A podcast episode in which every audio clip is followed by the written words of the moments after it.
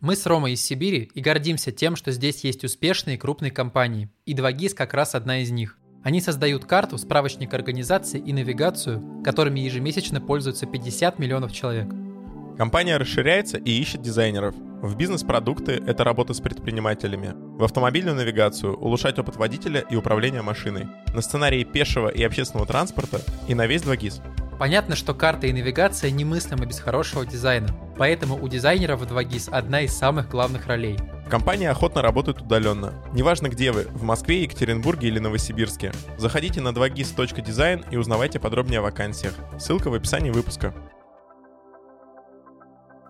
Всем привет! Это подкаст «Дизайн такой». Я Никита Лакеев. Я Роман Нургалиев. В нашем подкасте мы говорим о дизайне продуктов, которые меняют нашу жизнь. Сегодня мы говорим о дизайне коммуникаций. Наш гость – Ксения Жаворонок, арт-директор агентства Setters. Недавно мы с Ромой задумались о том, что мы постоянно говорим о продуктах, но упускаем все, что их окружает то, без чего продукт существовать в принципе не может. Именно в этот момент мы получили письмо от Setters.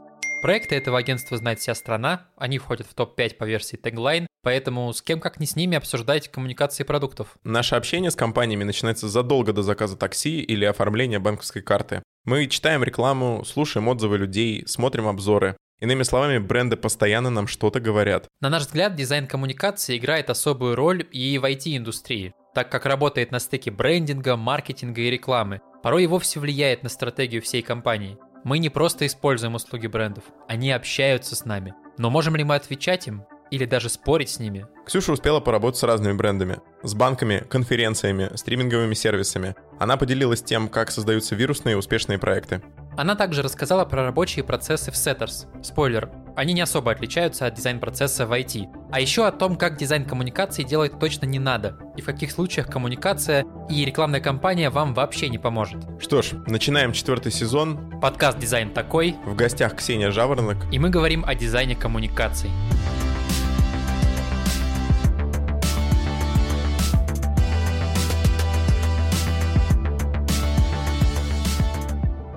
Понятно, как люди друг с другом коммуницируют, а как это делают бренды и что вообще значит коммуникация? Ну, коммуникация, ну, наверное, это самое банальное объяснение, но действительно это диалог бренда с потребителем. И, казалось бы, как бренд может разговаривать, ведь он неодушевленный, но на самом деле как раз-таки задача рекламщиков, задача в том числе и нашего агентства заключается в том, чтобы дать образ бренду и дать ему возможность говорить, рассказывать о себе, заявлять какие-то определенные требования, может быть, какие-то свои качества рассказать или дать возможность потребителю выбрать именно тот товар или услугу, которую ему хотят продать. Иными словами, это уже давным-давно больше, чем реклама. Да, да, это точно больше, чем реклама. А зачем вообще компаниям общаться с нами? А зачем нужна такая штука, как коммуникация? Какую они задачу решают? Самым банальным ответом будет то, что это повышает лояльность к бренду. То есть мы можем э, к бренду относиться совершенно по-другому после того, как узнаем, что они, оказывается, огромное количество денег тратят, допустим, на экологию. Но если не будет э, правильной коммуникации, мы об этом не узнаем, и этой лояльности не возникнет. Может возникнуть ситуация, когда, казалось бы, молоко, молоко, цветок, цветок, но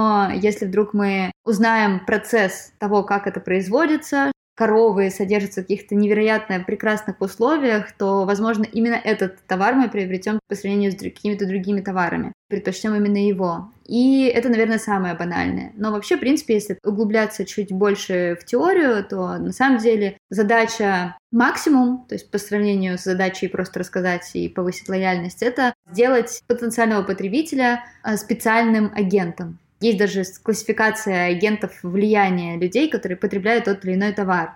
Звезды, есть адвокаты, есть гражданины, амбассадоры, наверняка часто слышали это слово, и есть еще профессионалы. Это градация от самого слабо влияющего человека до супер крутого чувака, который просто в этот бренд будет всем про него говорить, защищать, если вдруг увидит какой-нибудь негативный отзыв и так далее. Вот амбассадоры. Это тот человек, который не только пользуется товаром, но при любой удобной возможности он про него расскажет, запостит что-то в социальных сетях про этот товар, или если вдруг он увидит, что кто-то пользуется кремом и он недоволен, он скажет, а вот воспользуйся вот этим кремом, он самый классный, я вот его перепробовал, он знает весь состав, он знает, где производится, знает, где купить. И эти люди приводят огромное количество новых потенциальных э, потребителей. Я, кстати, например, являюсь официальным амбассадором сквоша в России. Честно, я не могу заткнуться, никогда речь заходит о спорте, я постоянно говорю про сквош, просто потому что сама влюбилась действительно там, например, в этот спорт, часто о нем говорю. И вот я являюсь амбассадором. Бренд изначально должен продать себя таким образом, чтобы я стала амбассадором нативно, не для того, чтобы мне кто-то заплатил деньги, как это сейчас происходит с инфлюенсерами, а именно я захотела рассказывать про этот бренд. То есть это должно таким логичным продолжением стать. Вся реклама, которая сейчас запускается, в том числе в социальных сетях, она настроена не просто на то, чтобы ну, мы классные, купи, полезно, а для того, чтобы мы прям зародились не только продуктом, возможно, идеей вообще самого бренда. Кстати, например, такая штука у Apple. Это одна из классных теорий того, что вообще, в принципе, продукты продаются хорошо не те, которые рассказывают, мы делаем классные компьютеры, а которые рассказывают изначально цель бренда, цель компании. Есть, кстати, очень классная лекция на TED э, на эту тему. Как раз на этой лекции рассказывается, что продает цель. Если у компании цель сделать мир лучше, только она там более подробно описана, то человек часто хочет быть причастным к этому бренду, и он поэтому покупает продукт, зная, что они сделают классно, а не только потому, что продукт просто красивый. Я вспомнил про Apple, что, ну вот, если сравнивать рекламу Apple и какого-нибудь Samsung э, или Lenovo, в Apple продукт сам он присутствует в самом-самом конце рекламы. Например, вот э, MacBook какой-нибудь, тебе показывают историю, как человек там сидит, что-то думает, у него там у одного там э, кошка там по столу лазит, у другого там жена вокруг бегает. И сам продукт, он как часть жизни этой. А когда ты смотришь рекламу какого-нибудь Samsung, тебе крутят под всякими углами. В 3D да. с красивым свечением, и ты такой, ну... Но ты его от этого не хочешь купить. Можешь ли ты привести пример какой-то классной коммуникации бренда из своей работы? Мне понравился проект «Коллеги». Это была наша конференция в Москве именно как раз для сотрудников или владельцев компании, которые хотят углубиться в мир digital, рекламы, маркетинг даже в нейминге понятно уже немножечко посыл, который мы хотели в него заложить. Называется конференция «Коллеги». «Коллеги» — это такое старперское немножко слово. Сейчас оно, мне кажется, как-то уже э, засело в обиходе, а до этого оно... Коллеги, добрый день, коллеги. Да-да, доброе времени суток. Мы решили сделать бренд из мимасов. Вообще, в принципе, кстати, это забавная история. До этого мы работали над очень крупным проектом, который касался огромного количества стран, э, китайская компания, и нам сказали придумать креативную концепцию. Я очень хотела ставить мимасы, потому что на тот момент очень плотно засела на мимипедии сайте. Но там, в общем, использовали нашу идею, но не в глобальном проекте. Я такая, блин, хочу в глобальном, хочу, мемы были повсюду. И мы решили вставить мемы в проект «Наш коллеги». Но подумали, что это как раз классный атрибут коллег. Как вот мы взаимодействуем? Сидим в телеге, пересылаем друг другу мемчики, кидаем мемчики по поводу смешной коммуникации с нашим клиентом или обсуждаем какую-нибудь э, смешную ситуацию, которая произошла в офисе, кидая гифку в том же самом э, мессенджере. Работаем не прозвучало. Да, или вот эти вот дурацкие фотки, кого-то там кто-то на обеде ел тайком э, печенье, у него все вывалилось, и ты на зуме еще так приближая, снимаешь его на камеру, чат сливается, и чаты, в общем, они получаются такие грязные, смешные, оборванные сообщения, немножко голосовух, и мы подумали, что фирменный стиль коллег, людей, которые вместе с нами находятся в этой области, как раз должны быть именно такими. И мы продавали не конференцию про digital, потому что тогда бы нужно было показать крутящиеся телефоны, спикеры с микрофонами стоят, на них светят прожектора, а мы говорим, как классно, теперь ты станешь миллионером, зарабатывать на digital будешь. А мы именно поняли, что все равно ты работаешь, но работа должна быть классной, веселой, с людьми на волне, для того, чтобы процесс был по-настоящему. Ты живешь же на работе, ты больше времени тратишь э, на работу, чем на что-либо вообще в своей жизни. Так пусть это будет весело и круто. Постоянно пересылали сообщения, где нам писали коллеги, и все использовали слоганы, которые мы использовали в этой конференции. Короче, мне кажется, это был такой легкий переворот э, в брендинге подобных мероприятий, потому что все они обычно очень серьезные, с напыщенными дядьками в галстуках э, и серьезными лицами в очках. Это рубрика «За скобками» с нашим партнером Band Bank Education, онлайн-школой дизайна и иллюстрации. В этой рубрике спикеры программы UX UI дизайн цифровых продуктов рассказывают личные истории на темы, знакомые каждому дизайнеру. Они делятся тем, о чем вы не услышите на конференциях и не прочитаете в их блогах. И сегодняшняя история про портфолио. Мое первое портфолио, которое я собирал, это была PDF, которую я пытался рассылать. Говорит Митя Садчук, креативный директор Mail.ru. На все адреса а, типа hello, собачка, notamedia.ru, например, или там артикул медиа или еще что-то. Во все московские агентства будучи в Смоленске, работая вообще в ювелирной промышленности, и я очень хотел переориентироваться именно вот в дизайн цифровой. Собрал все, что могло быть полезным в эту сторону. Я могу рендерить. Мы делали какие-то буклеты там для выставок э, в Векторе. У нас были какие-то там цифровые штуки, там что-то типа баннеров. Я на фрилансе с чуваком на пару сделал пару сайтов. Вот сейчас только вспомнил, там была даже одна страница с тем, как я умею обтравливать диваны. 74 модели дивана разных цветов я в фотошопе обтравливал. Это тоже было достижение.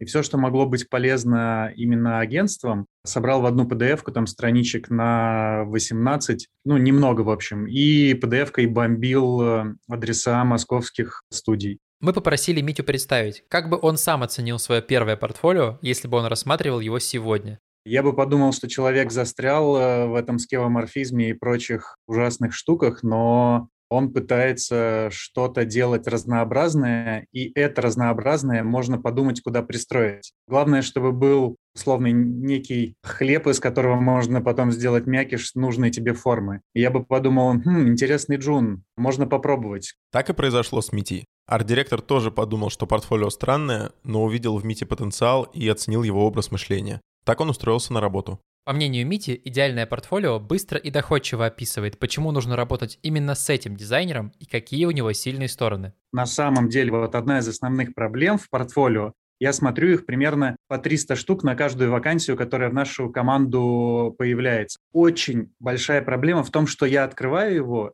не могу считать вот это вот ну, понимание, а где мы с тобой можем вместе взяться за ручку и пойти дальше. Потому что бывает либо какой-то разрозненный набор, некоторые проекты, которые вообще думаешь, господи, зачем ты положил, если бы не было этого проекта в портфолио, оно, все портфолио было лучше. Есть мысль, что я накидаю все, что у меня есть, и дам на посмотреть, без какого-то сторителлинга. В этом очень сложно разобраться. Хороший формат, но так практически никто не делает. Было, кстати, пару раз, когда даже для нас сделали лендинг специальный. Типа присылают ссылку, и там написано «Мить, привет, смотри, что у меня есть». И вот там раз, два, три, четыре, пять. И вот это очень сильный такой э, сигнал о продуманности, о логичности и понятности человека, который говорит, я знаю, что вы за команда. На мой взгляд, вашей команде нужны такие вещи. У меня эти вещи есть, я для вас показываю только их, и внизу задание со звездочкой. Кстати, есть и другие. Вот э, ссылка это было бы вообще просто вышаг. Типа, вау, вот этот человек постарался, это значит, что он по-настоящему хочет, а не просто, как я в 2000 лохматом году, рассылает всем подряд. 7 июня в Bank Bank Education стартует годовая программа UX UI дизайн цифровых продуктов. И Митя Садчук является куратором и одним из преподавателей этой программы. Он расскажет про то, что познал на своем опыте и что дало ему скачок в карьере. Цель Мити — учить дизайнеров так, чтобы он сам хотел взять их на работу, а его студенты имели преимущество на рынке. UX UI дизайн цифровых продуктов – это годовая программа от ведущих руководителей дизайн-команд. И это возможность для вашего профессионального роста. Год – небольшой, но достаточный срок, чтобы научить дизайнера быть не просто умелыми руками, но и головой, которая видит и понимает всю систему целиком. Записывайтесь на программу сейчас и получите бесплатную консультацию. Ссылка в описании эпизода уже такой неймдропинг тяжелый пошел. Apple, Samsung, Coca-Cola, компании, акции которых нужно обязательно иметь в своем портфеле. Зачем рекламировать и рассказывать о продуктах, которые, казалось бы, и так всем известны? Это все равно нужно, потому что, слава богу, конечно, в России с этим более тяжко, но в основном в другом мире конкуренция не стоит на месте, и появляются новые игроки на рынках, и отставать нельзя. Плюс людям нравятся маленькие локальные компании. Есть шью, а есть примерно за эти же деньги кто-то уже, кто давно есть на рынке, но мы все равно пойдем за шью, потому что это что-то свое, близкое и так далее. хоть это кажется, что небольшой процент от продаж, все равно есть процент, который основную сумму дохода приносит, но таких компаний становится 5, 10, 20, и вот ты уже теряешь определенную прибыль. Конечно, компании пытаются удержать потребителей. У людей меняется внешний шум. То есть, если раньше из нас, наверное, практически никто не задумывался про экологию. Ну, немножко буду сегодня про эту тему в нее заходить. Раздельный мусор казалось вообще чем-то странным э, и непонятным. Не потому, что мы безответственные, а просто потому, что, ну, не думал никто об этом. Ну, как-то это все было супер естественно и обычно. И вот с каждым годом обороты все набираются в этой теме, и вот уже у нас даже во дворах появляются раздельные сбор мусора, все занимаются переработкой, читают состав тканей, если бы компании, например, которые уже существуют, H&M, существовал бы как и существовал, количество людей, которые переходят на осознанное потребление, если они не увидели бы значок, что они занимаются экологичным производством э, тканей или экологичной покраской тканей, они бы, скорее всего, пошли бы, скажем, искать того, кто разделяет с ними их ценности. А так они при помощи новых рекламных кампаний могут рассказать о каких-то новшествах, э, которые они совершают, в том числе для того, чтобы подстраиваться под новые реалии и новые потребности потенциальных клиентов мы про приложение в основном говорим, про продукты айтишные в подкасте. Как помогает привести человека в э, приложение? Uber, несмотря на то, что он большой и кажется, что всем известный, но ведь мы же жили, когда еще Uber не было, но теперь он стал частью жизни. Но не было же такого, что ты такой, тебе кто-то сказал, слушай, есть классное приложение Uber, вот ты его установи и пользуйся им. Скорее всего, даже если тебе сказали, вряд ли ты в эту же минуту зашел в Apple Store или Google Play и скачал его. Скорее всего, тебе о нем сказали, потом ты где-нибудь увидел рекламу, сначала на наружке, потом, может быть, ты увидел пару мелькающих каких-нибудь баннеров э, на сайте, а потом тебя догнала реклама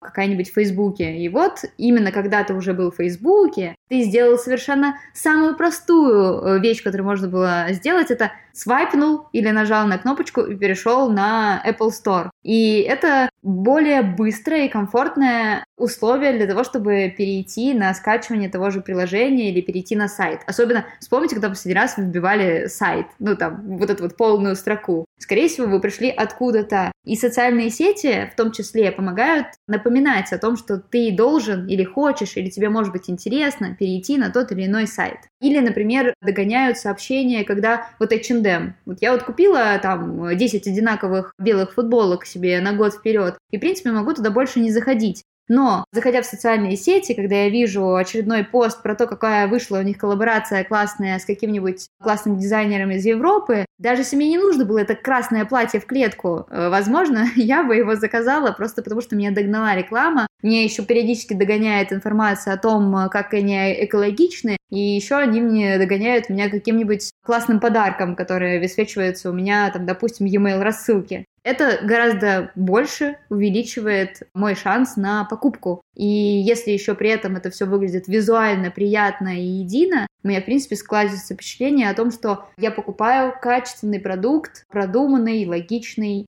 то есть куча вещей вокруг нас, нас постоянно опыляет и обрабатывает. Нет такой задачи перед э, коммуникацией, чтобы вот именно этот баннер привел меня в приложение. Меня нужно вот со всех сторон обложить, чтобы в конце меня дожать, и я оказался там, где я оказался. Да. Ну ладно, давайте ваш самокат уже скачаю, вот так, ну, да? да, да, да. К сожалению, я сейчас не смогу сослаться на исследование, которое проводила американская компания. Они рассказывали о том, что человек не запоминает компанию и логотип его с самого начала. Ему нужно увидеть бренд э, от 8-10 раз для того, чтобы тебе реклама запомнилась. Но даже если, например, это исследование не ссылаться, как вы думаете, сколько рекламы в день вы видите? 375. Да, 375 раз видела рекламу. Надежда Дулинец. Да, Надежда Дулинец, yeah. которая как раз провела такой эксперимент.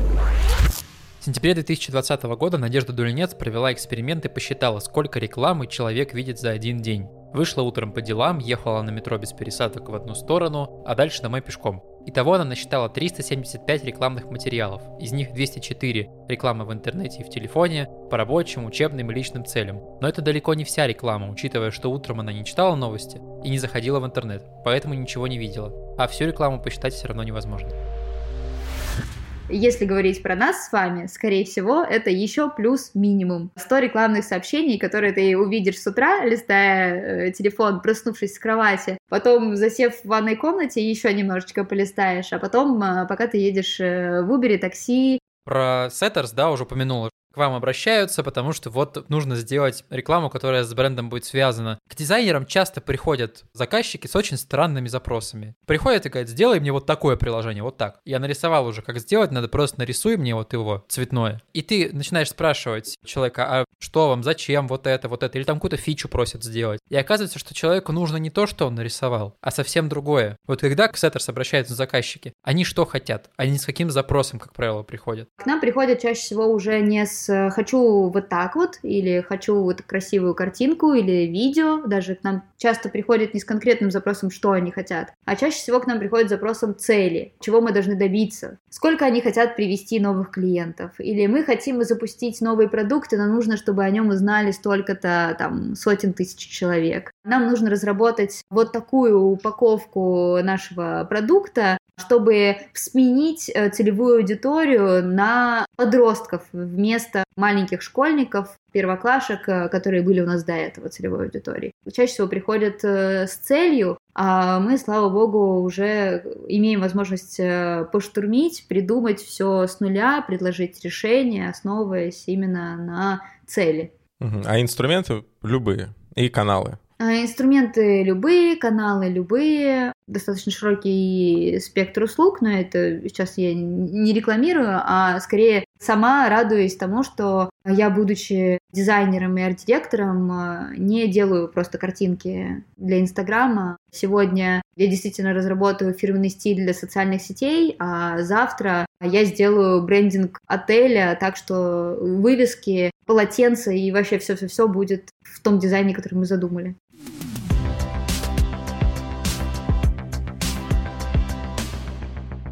Это прекрасно перекликается с темой об опылении, о том, что опылять нас нужно со всех сторон. Поэтому и такие разные каналы. Раз уж компания пришла, она знает, какие перед ней стоят цели, она обратилась, и, допустим, нужен брендинг и дизайн коммуникации. Как ты будешь с ними работать? Расскажи процесс по шагам. Ну, сейчас уже это неразделимо со стратегией. Сейчас мы, когда к нам приходят с подобной задачей, обязательно делаем прям полную стратегию, в которой входит анализ товара или компании, бренда, потом идет э, анализ аудитории, потому что не всегда данные, которые предоставляются клиентам, абсолютно четкие и верные. Пользуемся аналитикой через текущий сайт, через текущие соцсети и так далее. Если же бренд абсолютно новый, то нам приходится копаться в анализе конкурентов. Периодически мы можем, например, заказывать исследования в разных компаниях, либо покупать готовые. И только после этого мы можем, скажем так, намечивать планы того, как бренд вообще должен себя преподносить. Разрабатывается и tone of voice, то есть э, язык коммуникации, и уже на характере вот этого языка коммуникации идет предложение только после этого визуала.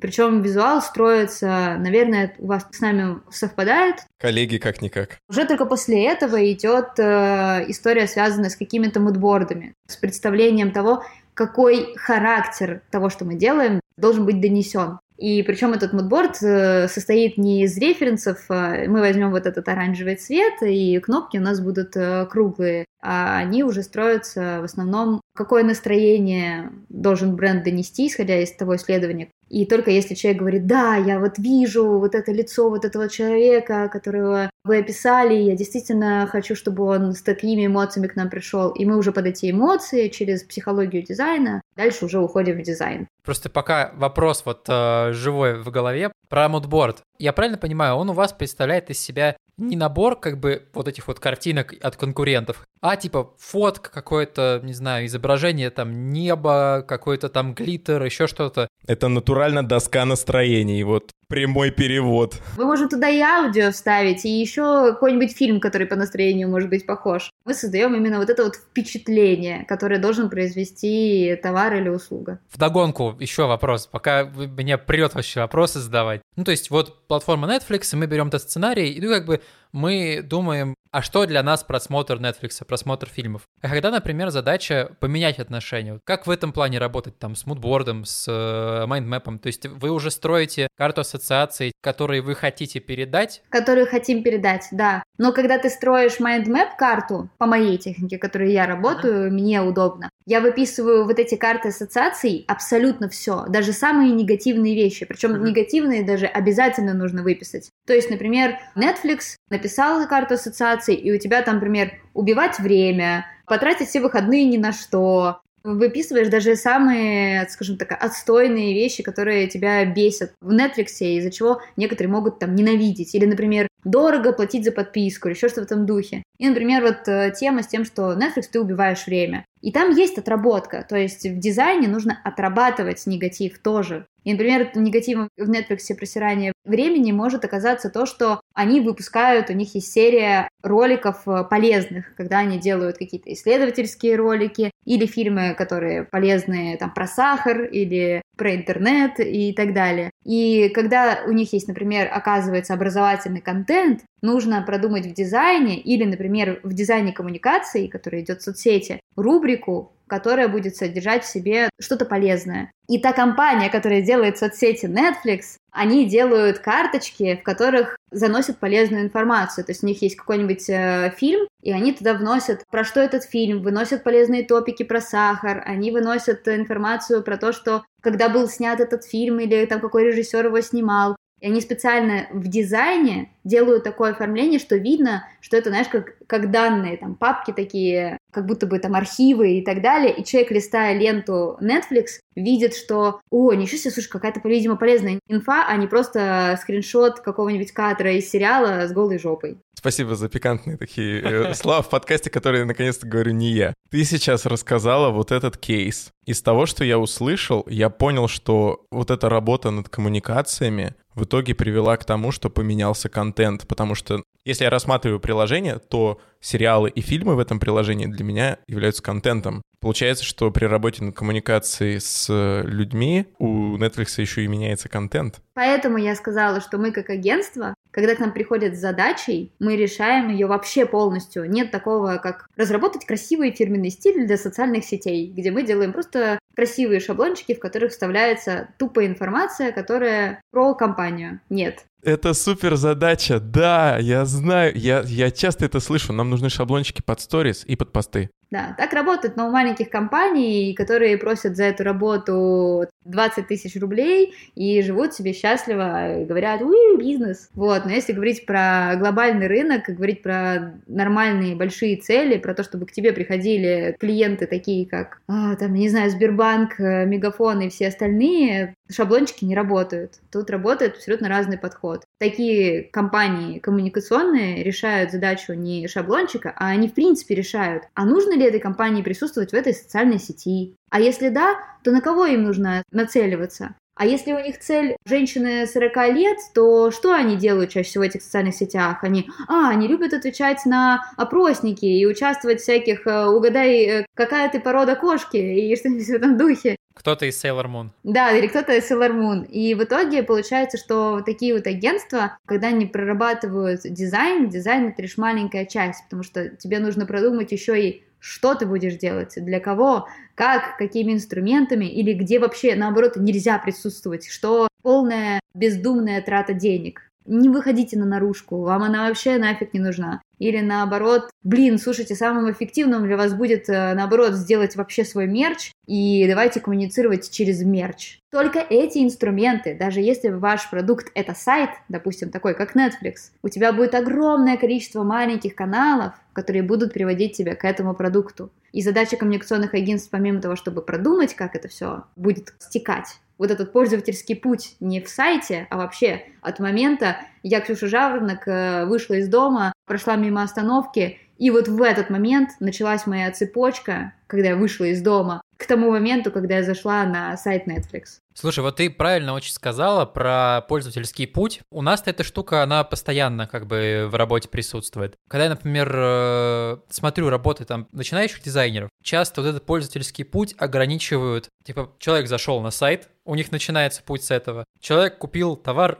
на этом заканчивается. На самом деле, этот путь, он начинается задолго до того, как он зашел на сайт. Он начинается, когда он э, увидел в первый раз рекламу, когда ему друг рассказал про то, что есть Иви или еще что-то. То есть путь начинается задолго до этого, и он продолжается дальше. Человек после того, как купил что-то, например, в Шию, он э, идет и кому-то про него рассказывает, и этот путь гораздо больше. Слушай, мой путь в Икею начинается с того, что меня заколебал стул, и мне нужно кресло. Вот отсюда он может начаться. Поэтому было бы логично, например, вот у тебя есть стул, например, старые такие, э, вшивать на там, заднем дне QR-код на сайт, для того, чтобы твой путь сократился до покупки нового. Это должен быть такой QR-код, который увидит только тот человек, у которого стул сломается.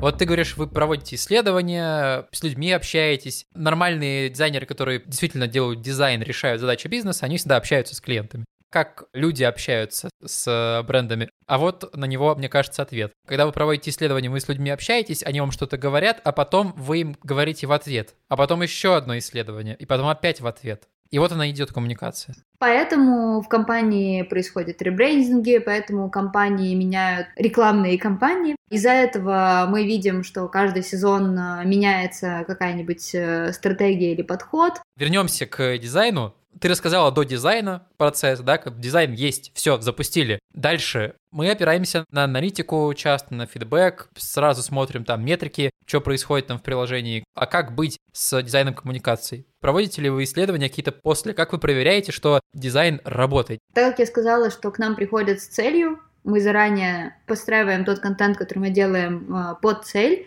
если она не достигается, анализируем все, в том числе и дизайн. И слава богу, на самом деле, если говорить про социальные сети, что, конечно, не единственное, что мы делаем, но давайте на них сконцентрируемся. Там все достаточно просто. Измеряется все в лайках, сохраненках, реакциях, пересылках э, и так далее. Это позволяет нам сразу увидеть, э, на что реагируют, на что не реагируют, что работает, что не работает. Кстати, наверное, такой вывод, э, ну, достаточно банальный и понятный, но немножко грустный. Например, когда делаются посты в тех же самых социальных сетях, где присутствует большое количество графики, в принципе, видно, что это не фото снятый контент, а что-то с добавлением моушена или с добавлением графических элементов, текста и так далее. На все это реакция хуже э, в плане лайков. Мало лайков, но зато там обычно очень много сохраненок и пересылок, потому что публикация «заполни промокод такой-то и получи скидку 30%» э, никто не лайкнет, потому что он не хочет, чтобы все видели, что да, я сейчас воспользуюсь этой скидочкой. В России это так работает. Но вот все зато сохраняют для того, чтобы потом этой скидкой воспользоваться. Поэтому для того, чтобы те же самые охваты не падали и посты по-прежнему выдавались повыше,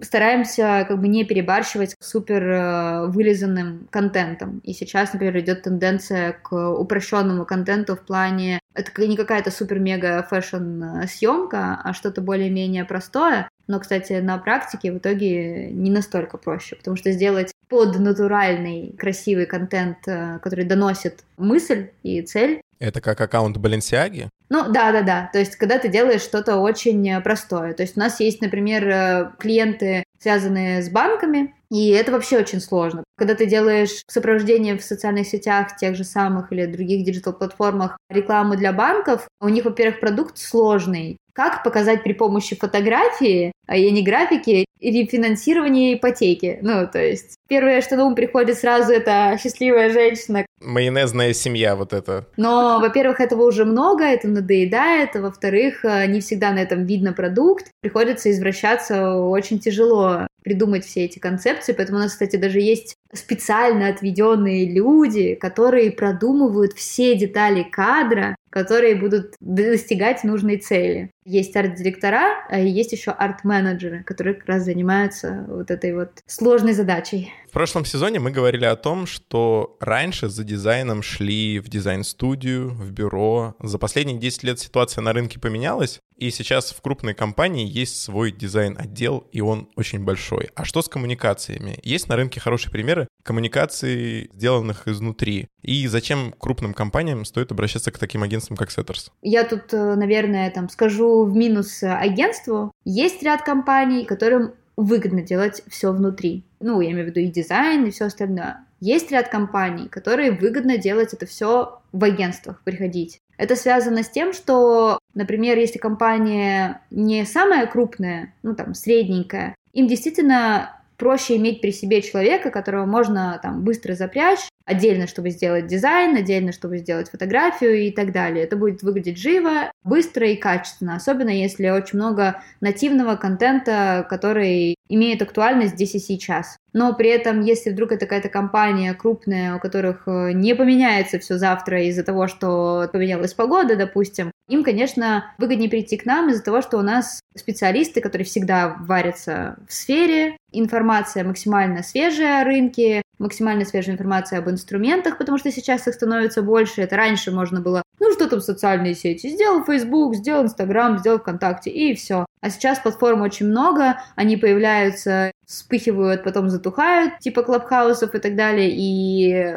внутри, в штате, не всегда все получается успеть, быстро сделать, не хватает контактов, связи и всего остального. Обращаться стоит как раз-таки за экспертностью, раз, и два, э, за хорошими специалистами, потому что сейчас мы уже избаловали зрителей. Сейчас сделать моушен своими руками, если ты не супер моушен дизайнер, в большинстве случаев это будет выглядеть, как будто бы ты дал своему брату iPad, и он на iPad склепал motion ролик, и это все создает очень плохое впечатление о бренде. Ну, то есть кажется, как будто бы у бренда не все в порядке. У них там что-то не так с бюджетом и так далее подобное. А если ты приходишь в компанию, где уже есть готовый специалист, уже все отработано, выверено и понятно, ты просто получишь качественный результат гораздо быстрее. То есть на данный момент компании уже давным-давно выгодно делать свое собственное приложение, чем за изменениями раз в полгода в студию ходить и еще через полгода их получать. Но до сих пор еще не выгодно заниматься коммуникациями. Не всегда, да. То есть я уже сказала, 50 на 50. Есть и такие компании, есть и такие. И все зависит очень индивидуально от разных э, факторов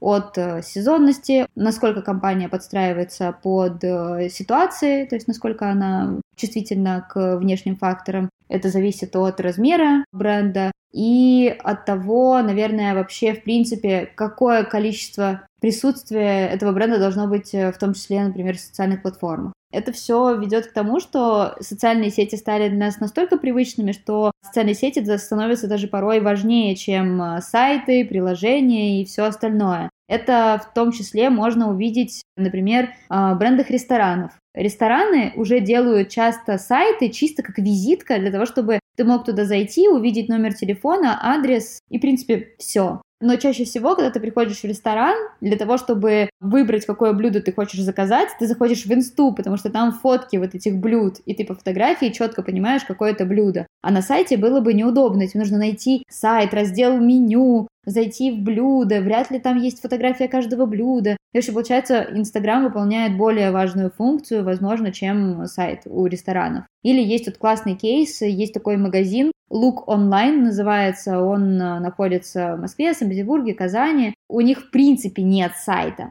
И они все продажи осуществляют через э, WhatsApp и Директ э, в Инстаграме. Но у них еще потом появился офлайн магазин, и в итоге люди покупают либо в офлайне, либо пишут в Директ «Мне нравится вот эта кофточка из вот этого вот поста, мне вот размер S пришлите вот по этому адресу». Они там через киви кошельки пересылают деньги, и вот так происходит товарооборот. Это же нисколько не от лени, а от того, что проще и быстрее. Этот темп поддерживать только так можно. Под аудиторию подстроено, потому что девчонки, которые выбирают вот такие вот платьишки, им просто реально гораздо проще, увидев в инсте классную кофточку на уже модели, похожей на нее, сказать «Классно, я хочу!» Просто нажать одну кнопку «Переслать» и заказать эту одежду, чем идти на сайт, искать эту похожую кофту.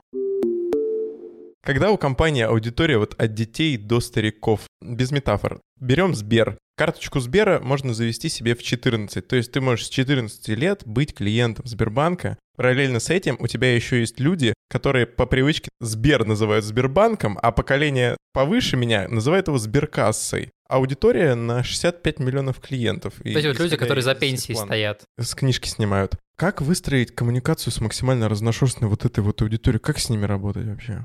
Э, ну, на самом деле, тут первое. Классно, что вот этих вот э, медиа-платформ, их очень много.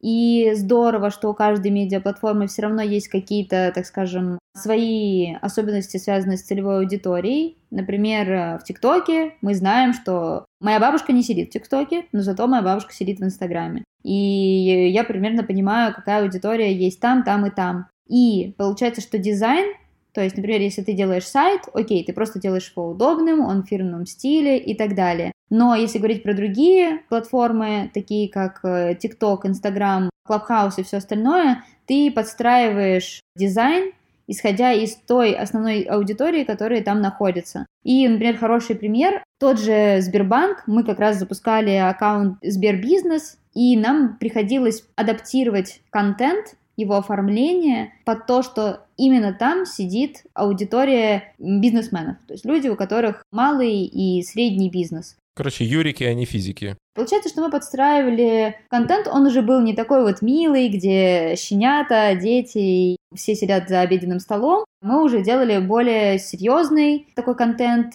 чуть больше fashion-контент, плюс мы добавляли туда навигацию в виде иллюстраций, но делали их там такими немножко много смешными, для того, чтобы именно человек, который привык к навигации в виде иконок, который привык э, к чему-то более серьезному, продуманному и, может быть, даже где-то красивому, нежели вот эта вот вся милота, какие-то банальные кнопки красные, э, зеленые, крестик закрыть и все остальное. Мы адаптируемся. Хороший тоже пример. Мы как-то... Я еще преподаю, и у меня была студентка, в СПБГУ я преподавала у меня была студентка, с которой мы делали фирменные стили для выставочного зала «Манеж» в Санкт-Петербурге. Это большой такой музей, где происходят выставки современного искусства. Но раньше, где-то лет э, семь назад, это все выставочное пространство, там был другой директор, там проходили, знаешь, выставка «Мир камня», «Мир платков и что-то в этом духе. И там были такие бабушки приезжали, как на ярмарку, у них были столы, на которые они клали полиэтиленовую клеенку, и они раскладывали на ней свои изделия из дерева или камней и так далее. И, в общем, у всех ассоциировалось это место с каким-то, ну, просто ужасные выставки, дурацкие, и туда ходят только бабушки. Вот, а потом у них сменился директор, и там происходили супер-мега выставки, классное выставочное пространство, в котором теперь уже проходят невероятные выставки лучших художников. Например, у них была выставка AES плюс F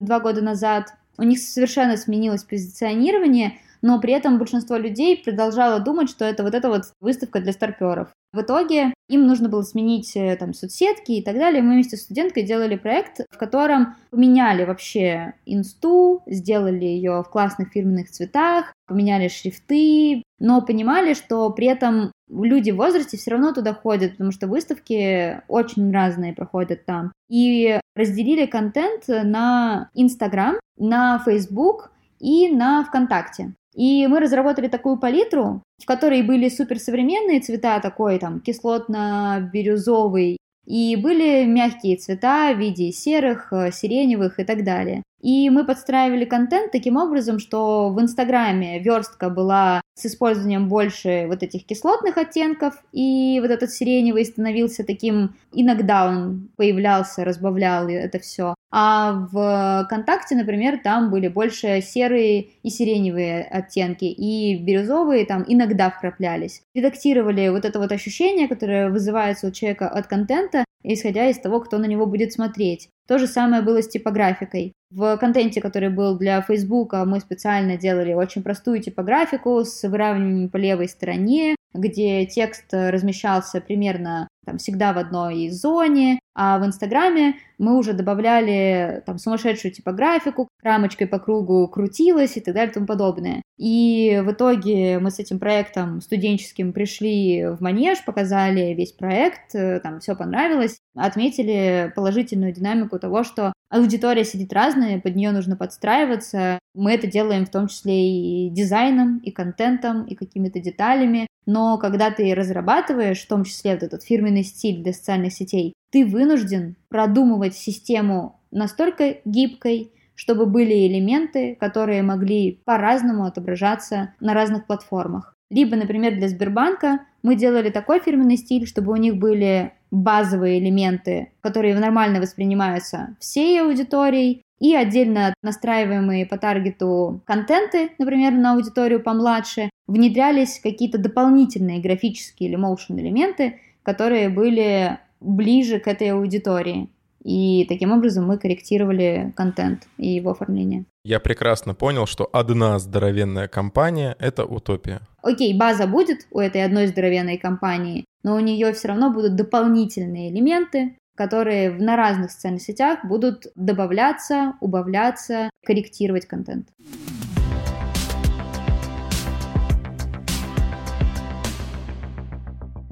Ты можешь вспомнить проект, который завирусился? Какой-то мем, который везде начали э, постить. Это хорошая коммуникация, это хороший пример рекламной кампании. По-разному. У кого-то это влияет в плюс, такие проекты, действительно их много. Например, несколько лет назад была кампания у Pizza Hut, они сделали пост на 8 марта, в котором показали двух девушек. У одной была пицца от Pizza Hut, и она была стройная и красивая, а с другой стороны была девушка, у которой было написано, что это пицца не из Pizza Hut, в общем, она была модель размера plus size. О, господи. Блин. Так нельзя делать. Все завирусилось, классно, огромные охваты, но, естественно, в негативном ключе. И в итоге ребята хапнули помимо негатива еще и иск, потому что они еще и умудрились взять фотографию какой-то известной модели без согласования, и, в общем, это была полная жесть. Но а кого-то, конечно, это срабатывает классно, причем, кстати,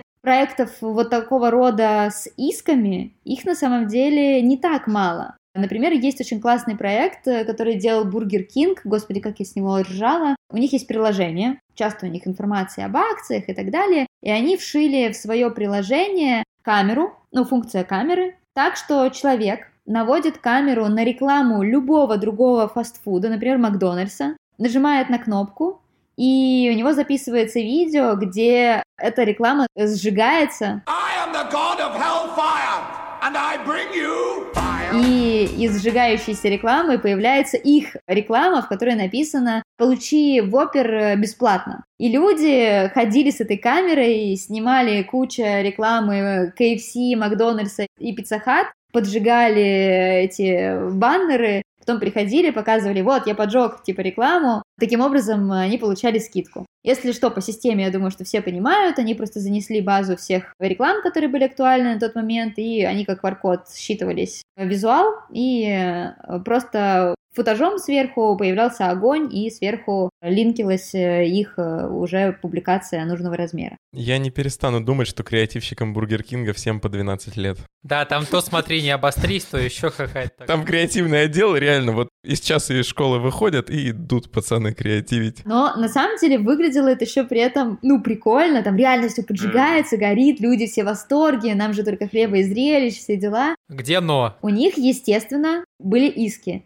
Они были связаны с тем, что в законе о рекламе, например, есть такое ограничение, как призыв к вандализму, то есть э, нельзя людей призывать к поджогам, беспорядкам и так далее. Таким образом, несмотря на то, что это как бы ты поджигаешь не по-настоящему, но ты как бы говоришь то, что это круто. И плюс люди, у которых, например, это приложение не сработало, они, в принципе, вполне могли поджечь его по-настоящему и заснять, типа, вот, смотрите, я поджег. Ну, то есть компании, которые хотели бы им навредить, например, Макдональдс, вполне могли себе позволить подать на них иск. А второй иск нельзя как-то в дурном свете представлять компанию конкурентов. Да, в дурном свете они не представляют, но все равно там спорный момент, что они поджигают, говорят, что обосновывается эта реклама в видеороликах, которые вшиты, потому что у нас на огне, все натурально и классно. То есть любая компания, и Burger King, и Макдональдс и так далее, тоже могут подать иск. Но когда рекламщики придумывают подобные проекты не в России, они закладывают в бюджет расход на иски. Да, yes, я пробил. Просто в косты заносят. Это как ремонт в квартире. Людям дешевле заплатить штраф за перепланировку, нежели официально ее оформлять. Поэтому это работает таким вот образом, но сделано весело. Ну, по крайней мере, мне было забавно. Тем более, что этот проект вышел там сколько лет назад, наверное, года три, а на тот момент AR еще был не настолько распространен, то есть, по сути, он же работает как маска, но тогда еще это все было не так распространено, поэтому все хлопали в ладоши и радовались, как это весело и круто. Вот коммуникация — это же не только про донесение информации, это про создание впечатлений, про эмоции, про удивление, про любопытство, про интерес.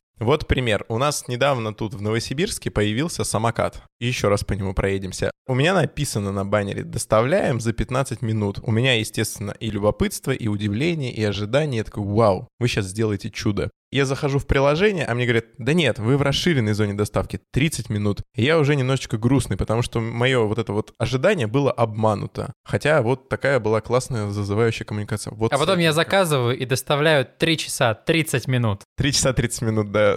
Человек приехал, заказ в пол второго? В пол второго ночи, да. А заказал пол девятого. Вопрос-то в чем? В том, что коммуникации одно, а по факту другое. Ко мне приходят иногда друзья, говорят, слушай, Ксюш, раз ты специалист, подскажи, что мне делать, может мне сейчас пройти ваши курсы, заказать себе классный контент и так далее. И я всегда говорю друзьям, а у тебя с бизнесом все в порядке? У тебя есть сейчас какие-то лютые траблы, из-за которых модераторы твои умрут комментарии почищать в социальных сетях. Я считаю вообще, в принципе, что дизайн, коммуникацию, сайт можно сделать офигенно, но если твой продукт говно, никакая коммуникация его не исправит. Да, скорее всего, к тебе придет там несколько людей, которые вначале попробовали продукт, вот как вы. Классно, о, 15 минут попробую, но они не вернутся. Задача любого бизнеса сделать так, чтобы клиент к нему вернулся. Заказав продукт один раз и не заказав снова, ты, ну окей, проживешь полгода, а дальше это что? Ну, никак ты не отработаешь. Нет, ладно, можно отработать косяк компании, но нужно любой трабл, который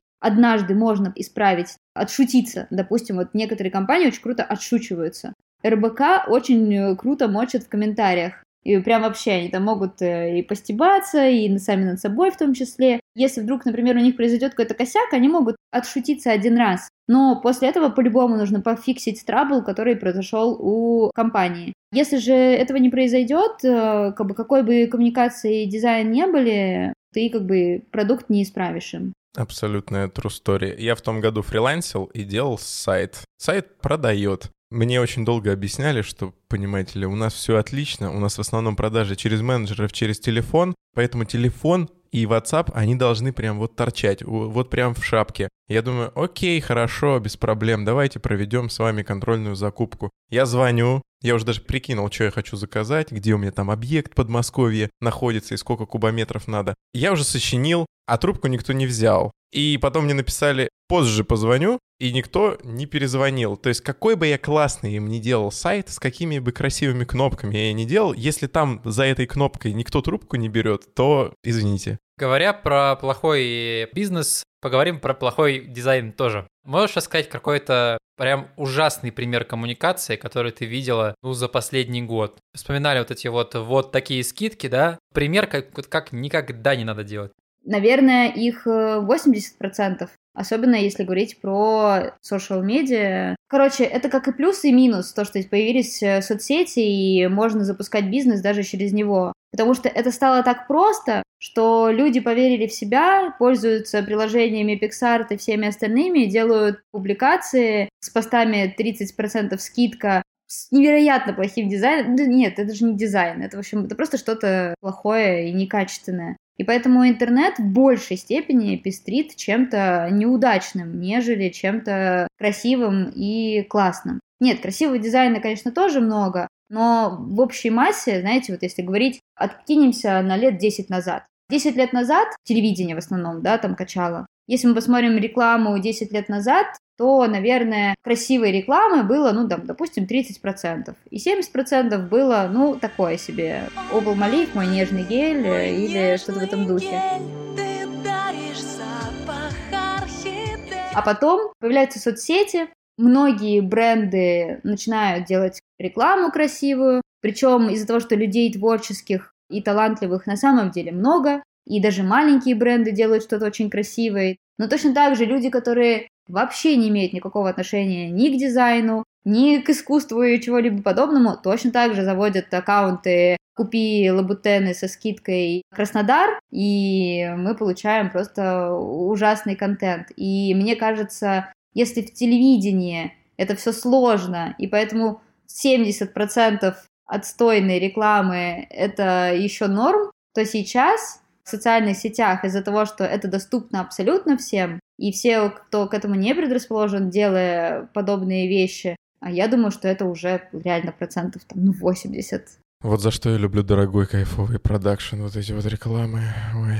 Мне кажется, я на них вырос, на этих рекламах. Adidas про вот эти don'ts начали говорить. В дизайне интерфейсов есть темные паттерны в вебе. В штате Калифорния, например, уже такое запретили на законодательном уровне. Им дали немного времени, постепенно начнут выписывать штрафы, если никто не несет изменения. Вот эти вот мудацкие серые тексты снизу, маленькие галочки. Когда ты не знаешь, как отменить подписку и шаришься полдня мы уже на законодательном уровне начинаем понимать, как в интерфейсе делать не надо. Не то, что не надо, нельзя. Чего следует избегать в коммуникациях? Каким приемом точно нужно сказать нет? Огромным текстом. Это сейчас будет вкусовщина, все, что я сейчас скажу, но я просто ненавижу. Конечно, из всего есть исключения, когда делают огромные буквы, которые растянуты на красивом плакате там, и так далее. Окей, это может быть красиво. Но в большинстве случаев огромные тексты, огромные элементы, и это все выглядит э, очень дешево, как будто бы они кричат «Купи меня, купи!» Но люди не тупые, они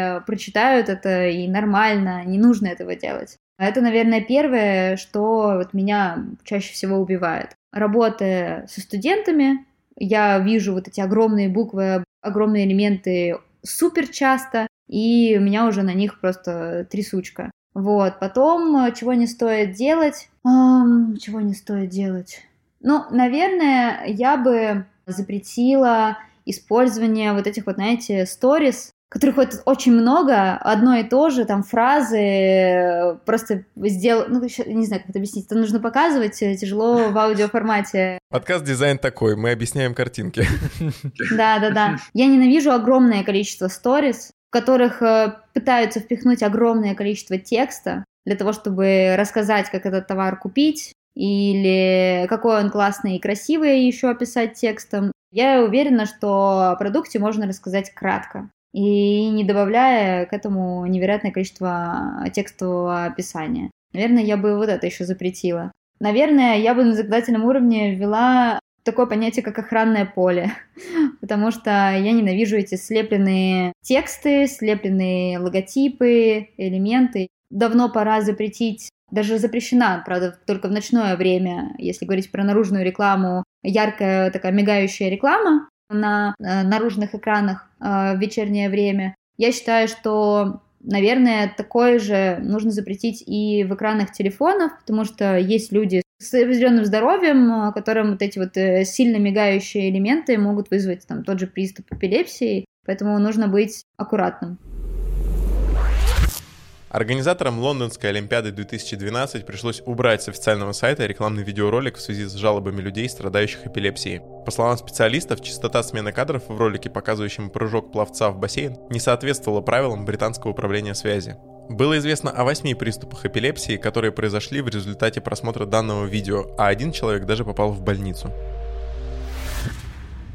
Абсолютно реальный случай когда проходила Олимпиада в Лондоне, это был 12 год, да, 8 это Китай, 12 в Лондоне, когда на фокус-группах показывали рекламную кампанию, были приступы эпилепсии у некоторых зрителей, потому что реклама стробила, рекламную кампанию меняли. После этого на BBC допустим, трансляция фестиваля Гластенберри, и есть текст, поясняющий, что в данном выступлении используется вот такая вот световая аппаратура, так что будьте аккуратнее. Вполне реально. А может быть, есть какая-то вещь, которую ты постоянно замечаешь в дизайне, которая в последнее время появилась? Все словили какую-то подучу и что-то вот делают в этом дизайне странное, что тебя дико раздражает. Например, какие-нибудь гличи там, не знаю, или еще что-то. Overrated. Да. Возможно, это профдеформация. Вот я вам рассказывала про кейс с вот этими гифками и так далее подобное, которые, и с мемами, которые мы сделали. Я часто встречаю похожий дизайн, где тоже пытаются использовать этот прием. но используют его не по смыслу. То есть у нас был смысл заложен вот в эти гифки, мемы и так далее, что это типа коллегская тема, назовем это так. Они пришли не из ниоткуда, вы их вытянули оттуда. Есть контекст. Связаны конкретно с э, областью работы, что в digital ребята все сидят в мессенджерах, и там у нас есть вот эта тема. Мы, конечно, не первопроходцы, наверняка есть такие кейсы, и, наверное, не один, но наверняка люди, увидев подобные работы, начали использовать это у себя, потому что классно, весело, круто, давайте сделаем так же. Но в итоге они э, не учли, что это не имеет отношения к их бренду. Ну, меня немножко раздражает. То есть, когда люди пытаются хайпануть, типа сделать как-то супер креативно, супер классно, смотрите, какие мы сделали необычную рекламу или немножко противную. И в итоге они пытаются делать какой-то хайповый контент, который, ну, просто тупо не подходит э, аудитории, не подходит продукту, не имеет к нему никакого отношения. Мне это надоело. Это похоже, как люди, которые одеваются в красную рубашку Дольче Габбана и золотыми цепями, э, как бы не к месту. Вот для меня, когда делаю такие приемы сейчас, мне кажется, как будто бы это просто я пытаюсь казаться модным, вот что-то в этом духе. А по поводу противной рекламы, кстати, то, что я не стала рассказывать как раз на Теде, в японской рекламе, вообще во многих рекламах часто используют не только странное, но как раз еще вот противное, то есть то, что вызывает отвращение, брезгливость и так далее. Это тоже относится к сумасшедшей рекламе, и японцы часто вот это используют, поэтому у них там рекламы, где там... Да, реклама, где человек из носа высмаркивает бананы, да, например, вот что-то вот. Типа того. И это как бы тоже работает. И такое делают тоже на рынке, не к месту, просто для того, чтобы смотрите, какие мы странные. Мне это не очень нравится. Називин, теперь банановый. И вот это была бы классная штука. Ну, и мне бы, наверное, хотелось... Я, конечно, не знаю, кто целевая аудитория Альфа-банка. Поскорее бы, в общем, изжила себя эта сексистская тема. Ну, мне лично не очень приятно на это смотреть. У нас так дела не очень хорошо в плане тех же оплат труда женщины, в общем, ущемлений и всего вот такого. А если это еще будет, э, так скажем, типа говорить, что так прикольно и так хорошо через такие ролики, это нас еще в развитии откинет на 10 лет назад.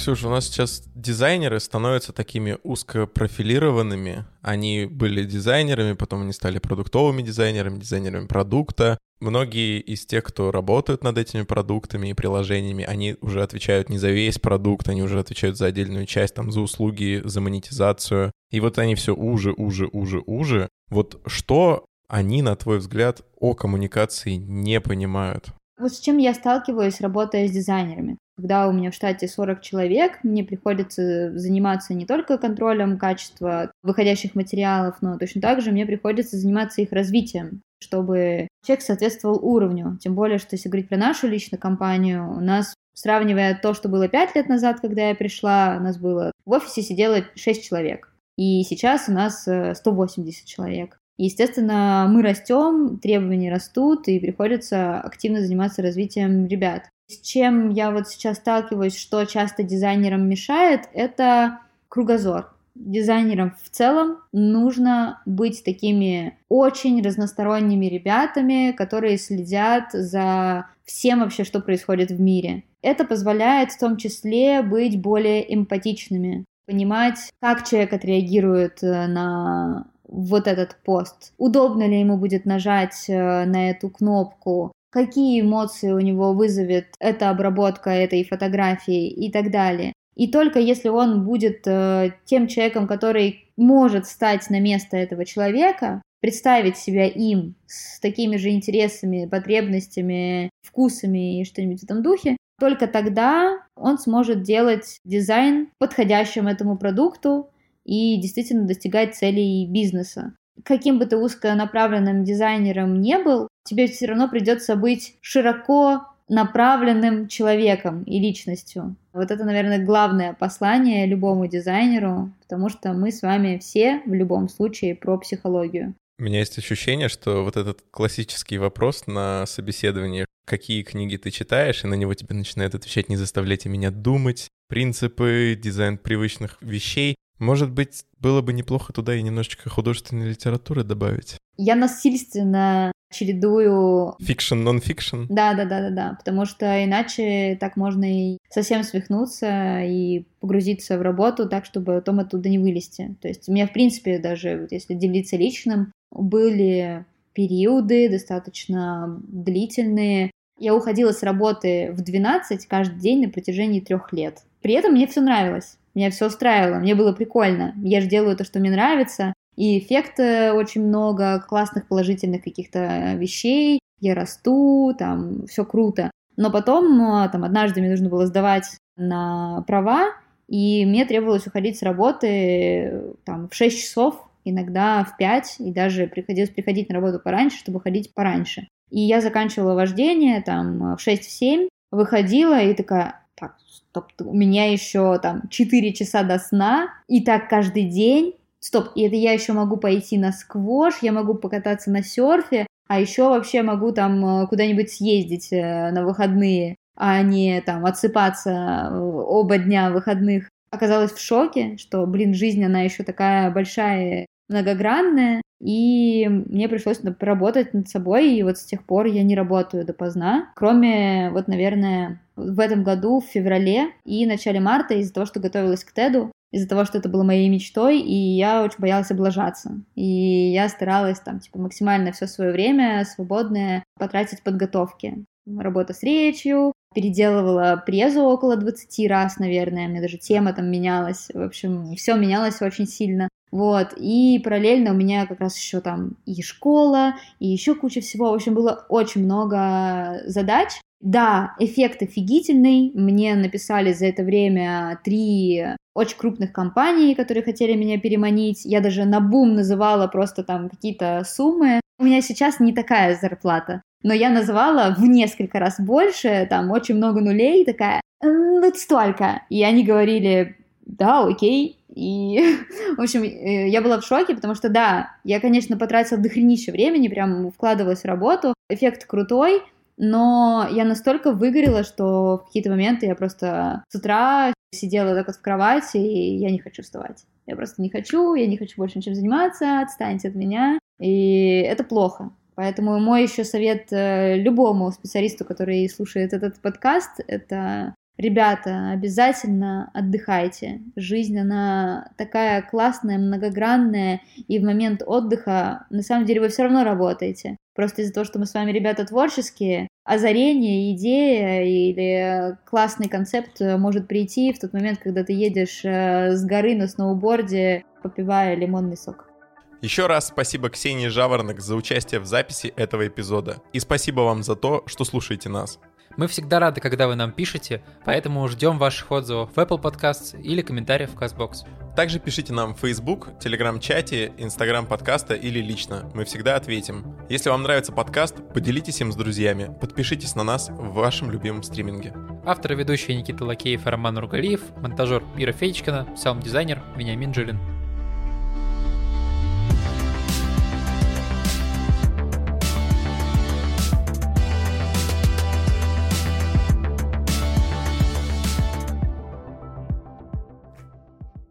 Я тут отключил подписку на YouTube премиум.